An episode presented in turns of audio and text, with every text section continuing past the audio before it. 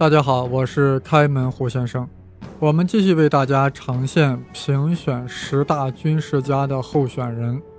上期节目呀，为大家罗列了十四位候选人，时间截止到了南北朝。现在啊，我们从隋唐开始，精挑细选候选人。确实不好选啊，因为厉害的军事家太多了，个个都有自己的长处，但是个个呀也都有自己的短板，而且不同时期的军事家呀。强行比较也不是很合适。按理说，我们应该搞一个标准啊，比如说从其军事实践、军事理论、具体战功、对战局的影响，乃至后世的声望等五大因素来进行考量，而且还应该给予不同的权重。最后呀，通过打分来进行评价。哎呀，但这实在太难了，那可是一个系统工程啊。那可不是做一个节目这么简单，那得国家得给我个项目，是不是？拨上个几百万，组织上一批人才能搞。所以啊，咱就是，对不对？大众咱随便评一评。反正在我看来啊，其实最牛的军事家是什么样的人？就是能够那种以弱胜强、以少胜多的那种类型。呃，因为每个人掌握的信息啊不一样啊，每个人的偏爱也不一样。所以在候选人的选择上呀，充满了争议。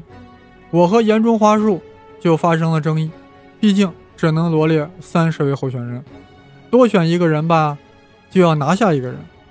现在我来为大家陈列第十五到第三十号候选人。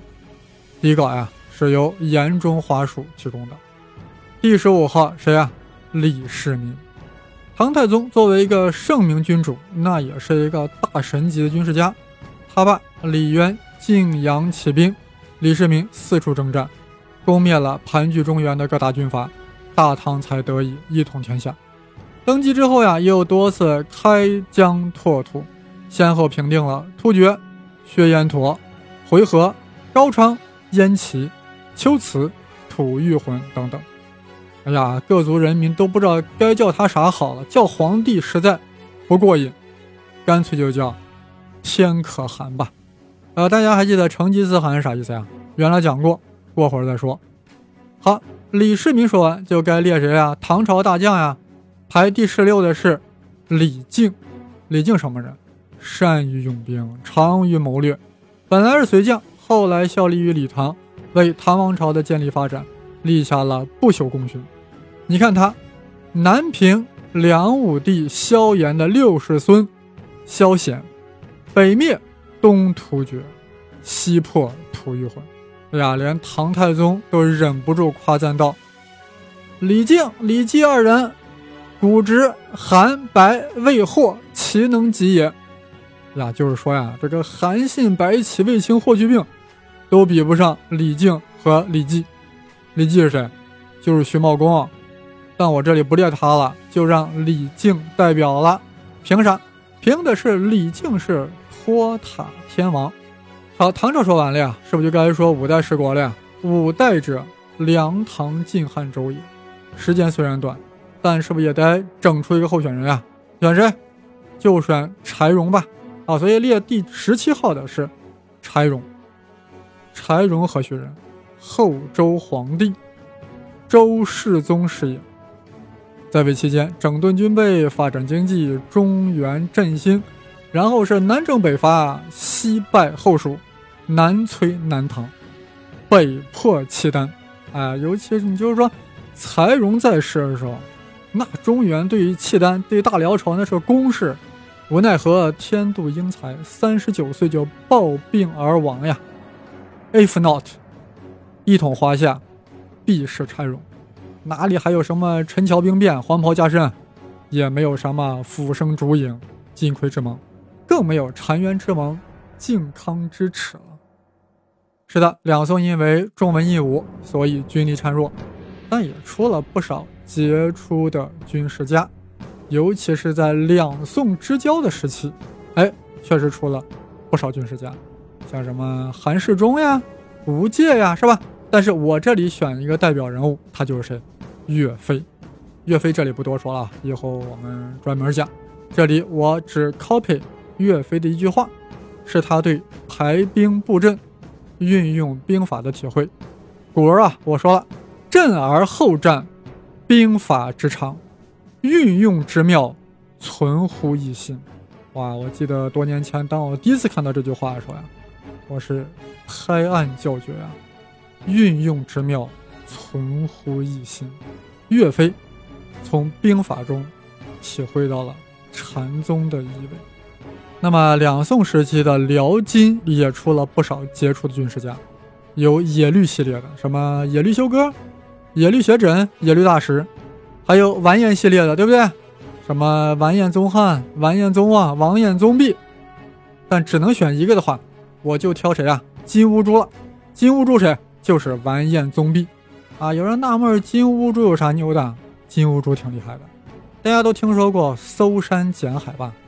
这金兀术率领金军，对新生的南宋政权啊，是一路追杀。宋高宗赵构呀，是一路溃逃，金兀术竟然。渡过了长江，把宋高宗追得狼狈不堪啊！最后只好乘舟渡海避难了。此所谓搜山捡海。各位朋友，如果我没有记错的话，这可是北方民族第一次打过长江、南渡长江。那金兀术可谓是标志性的人物。那有朋友说，那如果你记错了呢？啊，记错就记错了嘛，你纠正就可以了嘛，是不是？好，宋金说完了呀，当然就该轮到蒙元了。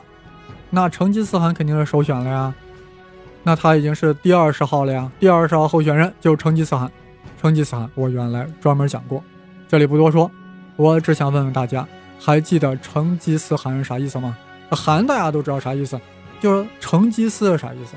成吉思啥？大海。所以成吉思汗的意思就是大海汗。哎呀，回头你在评选十大的时候。你是准备选择天可汗呢，还是选大海汗呢，还是 BOSS 呢？好，蒙元完了呀，当然是大明王朝。明朝列谁呢？哎，我和严中花树分歧比较大，他呀非要把我主义的朱元璋去掉，把这个王阳明列上。我早就料到他会有这一手。你听听他的名字，严中花树，显然是妥妥的阳明粉啊。算了，就按他说的吧。朱重八就好好当皇帝吧。明朝首先是？首先是徐达，排第二十一位的徐达。他出身草莽，投身于朱元璋麾下，先大败陈友谅，再灭张士诚，攻破元大都，逐蒙元于漠北啊，此等军功，显然那是大明开国第一功臣。朱元璋都忍不住夸他呀。而且用的还是古文。你像朱元璋那种文盲，他还能用古文说话呀？听着，鲁平蛮公冠古今人第一，出将入相，才兼文武事无双。啊，如此说来啊，这朱重八要是参加我们十大军事家的评选的话，那他首选就是徐达。好了，排名第二十二位的就是王守仁啊，就是那个眼中花树想要的那个王阳明。阳明先生内圣外望，死而不朽，而且是三不朽：立德、立功、立言。我这里当然主要说他的立功，对吧？军事上的功勋，他能以区区数百家丁、农夫杂役组合的乌合之众，平定了宁王蓄谋已久的叛乱，以一人之力平定了多省盗匪，安定了百姓生活。这就是我刚才说的，能够以弱胜强嘛，以少胜多嘛。所以严中花树选他呀，也是有一定道理的。你看那倭国军神东乡平八郎，一生呀至死只崇拜一个人，谁呀？王阳明。王阳明所谓所谓是一生俯首拜阳明。但我在想呀，这个东乡平八郎他拜阳明，拜阳明拜他的啥？是不是拜他的哲学思想呀？跟他的军事武功有关系没有呢？这个我还不是很清楚啊。回头有空看看这个东乡平八郎到底崇拜王阳明的啥。现在排名第二十三位的谁啊？远崇焕。远崇焕大家熟悉，都市辽东，面对虎狼后金的八旗军，屡战屡胜，宁远大捷让努尔哈赤抱憾而亡，宁景大捷让皇太极败走麦城，实乃我大明辽东之屏障呀。这个人我过去讲的比较多，此处不多说了啊。那么满清能够入主中原啊，必然有杰出军事家。我们选一个代表，谁呀？多尔衮。他这名字总让我觉得很有动态。多尔衮，他是满清入主中原的第一功臣。他能够带领着文化落后、人口仅数十万的弱小女真民族，攻灭了李自成的大顺，征服南明，扫平了流寇。军事上要是没两下子。那可真就是 Mission Impossible 了。说着说着呀，我们就到了晚清。晚清，我们排谁呢？哎，第二十五呀，就排曾国藩吧。他与太平天国那些屡败屡战的故事就不用多说了。这位晚清中兴之臣，特别受到常凯申的尊重。这个蒋介石的案头呀，一直就摆着一本书，那就是《曾文正公全集》。呀，用蒋中正自己的话来说呀，平生只服曾文正公。本朝太祖也是这样评价曾国藩的：“余于近人独服曾文正。”大家注意啊，这两个评价其实是高低不一样的。蒋中正是遍历整个人类历史，只服曾文正，而本朝太祖只是说在近人的范畴中。独服曾文正，所以两者对曾国藩的评价的高低还是有很大差别的。其实呀，我更想列上左宗棠，连曾国藩自己都说了呀，论兵战，我不如左宗棠呀。但是我又想了想，此时此刻讲左宗棠是否不太方便啊？算了，就免了吧。啊，行了，满清结束了，就该民国了。现在还剩下五个名额，选谁呢？首选当然是毛润之，大家对毛泽东那是再熟悉不过了，这里就不必再啰嗦什么四渡赤水呀、遥控辽沈呀，在这里我只想念一句毛主席诗词：万木霜天红烂漫，天兵怒气冲霄汉，布满龙岗千丈暗，齐声唤，前头捉了张辉赞。好了，现在我要排第几位了呀？第二十七位了。谁呀？这个第二十七位我要排一名国军将领，他是谁呢？哎，你们猜猜，国军也出了不少名将呀，呃，孙立人呀，杜聿明呀，廖耀湘、张灵甫呀，当然还有白崇禧啊、胡琏什么的，对吧？胡宗南什么的。但这些人我都没有选，我的选择是抗日名将薛岳。薛岳独创天炉战法。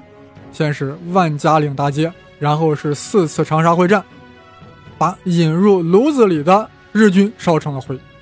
冈村宁次不得不感慨道：“汉山易，汉薛将军难。”薛岳将军啊，在整个抗日战争期间共歼灭日军十万，这个呀，在整个抗日战争期间是无人能比的。截止目前为止啊，还剩下三个名额。正好，我党三位将领需要进入候选，他们分别是：第二十八位林彪，二十九位粟裕，第三十号彭德怀。他们的军事才华充分的展现在了辽沈战役、淮海战役和抗美援朝的战场上了。啊，这次啊，我们将整个三十位候选人向各位交代清楚了。我们准备从五一开始。一直持续到五四，在公众号上来让大家评选中国历史上的十大军事家。每位参加评选的朋友啊，在这三十位中选择十个，啊，的确很难选，的确很纠结。更有人会说：“哎，我中意的军事家为什么就没有上榜？那我还怎么选？”这样，你不妨就认为啊，你中意的那个军事家啊，是无冕之王啊，姑且啊，就在我们。设定的这个候选人中选出十位，我的微信公众号是开门胡先生，当然是带竹字头的生。呃，让我们拭目以待，谁最终能成为我们心目中的十大军事家？